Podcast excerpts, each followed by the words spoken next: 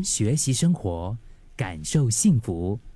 克敏的十一点这一刻，我觉得你应该也经历过那种情况吧，就是跟我一样的，没理由，但是不知道为什么，一整天你找不到一个特别的原因，但就心情很低落，就对了。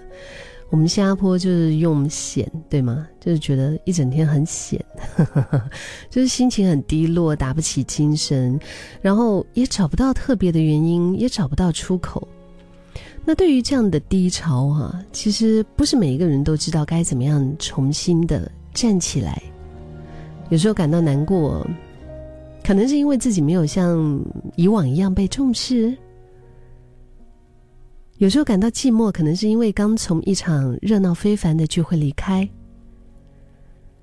觉得失落的话，会不会是因为发现你努力了过后，你已经付出了那么多，但是还是没有办法达到标准？或者说，有时候感到焦虑，哈，是对于接下来的任务还没有心理准备，对接下来会发生的一些事情，心里面有一些担心。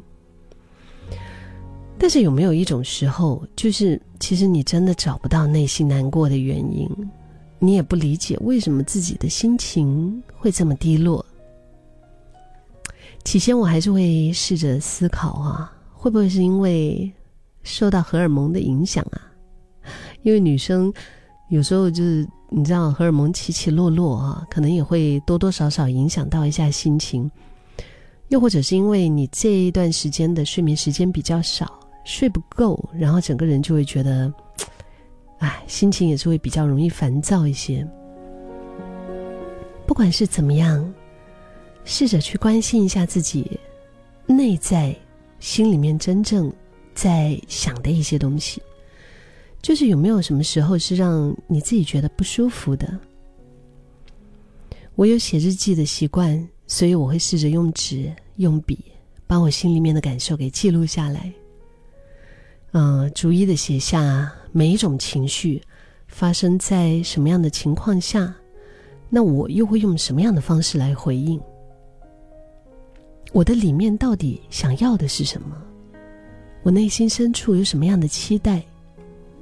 嗯，然后这个现实它所发生的情况，跟我的那个期待，它的落差 是不是很大？是不是真的没有办法达到？还是其实也有一些途径可以做得到的。我发现有好几次我写到这些的时候啊，就是写到这里的时候，我就会发现其实自己也不是没有原因的低落，就是我找到了，大概就是找到了那种感觉。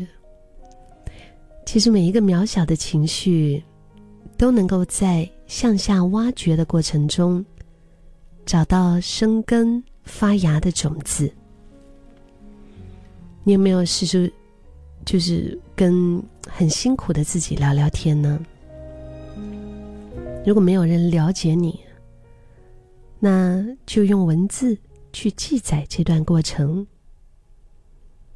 有一位作家雪儿，他在他的书本《能不能转身就远行》当中，他有说：没有人了解我。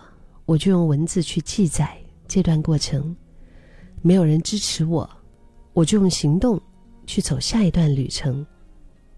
没有人看好我，就用生命活出想要的人生。作家张德芬也是说过啊，亲爱的，世界上没有人可以陪你走一辈子的。如果找不到依靠，那请你一定要学会和孤独。好好的相处。